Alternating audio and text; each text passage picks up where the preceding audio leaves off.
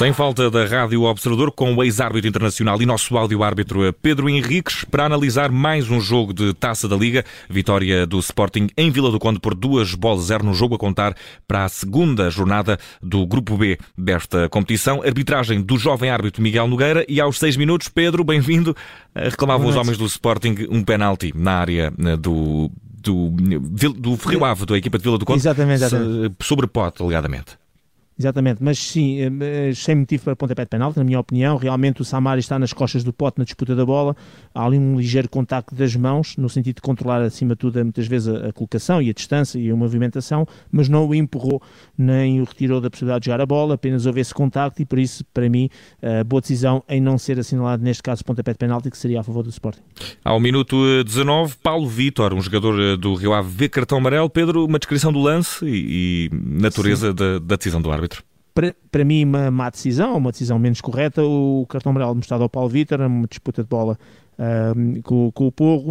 Uh, realmente ele entra de forma bastante aparatosa e que isso poderia ter indiciado ao árbitro exatamente o, a questão do cartão amarelo. Uhum a perna da frente, que é a esquerda, não toca no jogador e, é, e, há um ligeiro toque já com a perna que vem mais atrás, a perna direita, no pé do porro. Um ligeiro toque. E esse ligeiro toque para mim pareceu-me insuficiente. Sim, suficiente para a falta, porque uhum. realmente tocou e, e, derrubou o porro, insuficiente para entrarmos naquilo que é negligência e, portanto, Sim. para mim, não concordo com este cartão branco. Apesar da, da, entrada ter sido de sola, mas não, não, o Pedro Fernandes, na emissão especial de Porto, avançou que poderia talvez ser por acumulação de faltas. Não, não é pois, também este o caso, eh, Pedro?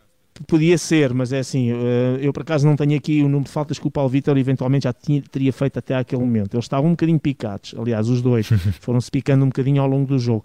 Essa podia ser, mas eu, quando há o, a, a, a infração disciplinar, neste caso o cartão amarelo, por uh, ser reincidência ou por número de faltas, normalmente o árbitro faz aquele gesto com os dedos de 1, 2, 3, uh, mostrando claramente que não é pela falta em si, mas é pelo uhum. acumular de faltas. E muito honestamente, pode-me ter escapado, mas não verifiquei o árbitro a fazer esse uhum. gesto da reincidência, que normalmente os árbitros fazem até para, para, as pessoas perceberem que aquela falta por si só não é para cartão amarelo, mas um jogador por fazer 3, 4 faltas num espaço relativamente curto ou ao longo do jogo, que o árbitro considerava a tal reincidência.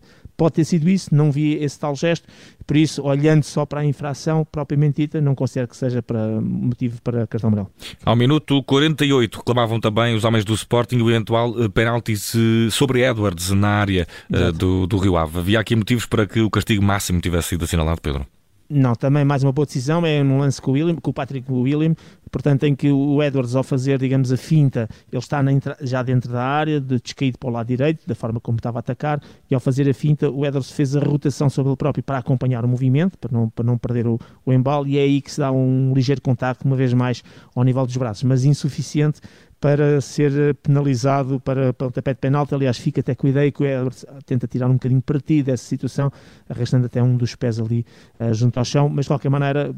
O, o, importante é que não houve motivo para pontapé de penalti.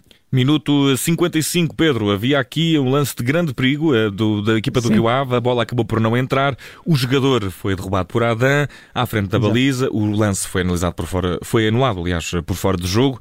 Uh, uma grande salganhada, faz favor. Sim, sim, mas, mas digamos que tudo é morto à nascença, como costuma dizer, porque o jogador do Rio Ave até estava mais do que um, mas esse que foi o que teve mais parte ativa na jogada, o Ferreira, um, acabou por, eh, por ser apanhado em fora do jogo e o assistente levantou e, portanto, anulou tudo. Só para dizer Curiosamente, o Adam é completamente imprudente na forma como aborda o lance e leva o Ferreira completamente à frente, mas curiosamente, e isso no direto já não tive a oportunidade de ver, porque depois vou ver sempre os lances, e disse que se realmente não fosse fora do jogo seria pontapé de penalti, mas também não seria pontapé de penalti porque a bola, entretanto, já estava fora de campo. Ou seja, hum. isto é um lance muito curioso. Ah, fora do jogo, matou tudo. Qualquer... O Adam derrubou o Ferreira, sim, a posterior, mas fora do jogo é primeiro. Mas mesmo derrubando, a bola já estava fora das quatro linhas, já tinha passado a linha de lise, e portanto não se pode penalizar com com uma sanção técnica uh, um lance cuja bola já está fora das quatro linhas. Portanto, isto para, para, explicar que quando o árbitro interrompe ou quando a bola sai para fora das quatro linhas, portanto, não pode haver a tal sanção técnica, de livre direto, etc. Portanto, e neste caso concreto, uh, não, também, também não seria pontapé de penalti por isso. De qualquer maneira, isto morre tudo porque há fora de jogo e claro e evidente, e por isso sem qualquer margem para dúvidas. E Pedro, temos ainda ao minuto 63 um amarelo para Marçá, o defesa do uh, Sporting, na tua opinião, é bem mostrado? Sim, entra com o cotovelo nas costas e no pescoço do Leonardo Ruiz e, portanto, uma entrada completamente negligente. E já sabemos que os cotovelos os braços, tudo o que é a nível de cabeças e pescoço, são sempre normalmente bonitos um cartão branco.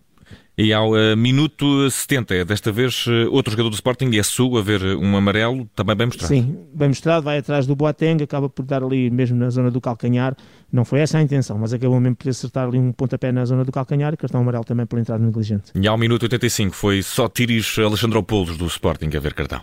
Sim, amarelo. É, com é amarelo também, uma entrada também por trás, negligente, um pisão neste caso, não é bem entrada, é mais o pisão sobre André, uh, o André Pereira, e, portanto, cartão amarelo bem E antes da nota, Miguel Nogueira, ainda um amarelo ao homem que esteve, que teve, esteve envolvido no segundo gol do Sporting, teve o azar de marcar o autogol, não terminou o jogo também sem ver um cartão amarelo sobre uh, uma é falta, falta de Boateng, uh, Pedro. Exatamente. É numa falta atacante, o Boateng está na área do Sporting, a bola é metida para ele, ele vai rematar, só que falha não só o remate na bola, como acertou depois ali com, com os pitons no joelho do jogador do Sporting e, portanto, esta entrada negligente, cartão amarelo bem mostrado.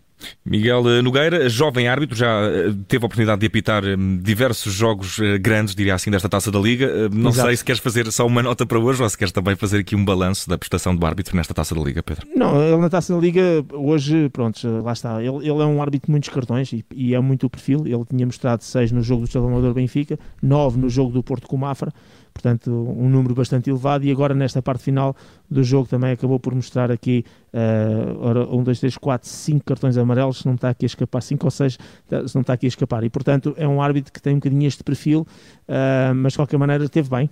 Isso é que é o mais importante e, e não teve qualquer influência nos resultados, chamemos-lhe assim, uhum. um, isso é o mais relevante e, e, portanto vou-lhe dar uma nota positiva, uma nota 6, porque também o jogo não teve um grau de dificuldade, não tivemos aqueles verdadeiros lances uh, de área em que realmente uh, que vai ao VAR, portanto o VAR praticamente não fez muito trabalho, até no autogol o VAR só mais à frente depois é que mostraram que o Paulinho que não tocou na bola, foi o Boateng que fez um autogol, pelo menos foi ele que jogou de cabeça, uh, até aí o Paulinho estava em jogo por 39 centímetros, portanto acho que foi a única intervenção praticamente do VAR, claro que o VAR nos lances de área vai sempre verificar, mas portanto não houve um lance propriamente de grande intervenção, portanto, o que mostrou também uma certa facilidade naquilo que foi a arbitragem. O árbitro aproveitou bem, não tem culpa dessa facilidade, também tem mérito nessa facilidade, porque há muitas vezes na forma como se conduz o jogo também se leva a isso, e por isso nota 6, nota positiva, deixando os 7 e os 8 realmente para jogos de outro grau de dificuldade, que esperemos também poder atribuir aqui ao, ao Miguel Nogueira. Nota 6 para Miguel Nogueira depois desta vitória leonina em Vila do Conde, no Estado dos Arcos, frente ao Rio Ave por duas bolas zero a contar para a Taça da Liga. Análise a arbitragem, como sempre, com o nosso áudio-árbitro Pedro Henriques. Pedro, um abraço. Um abraço, obrigado.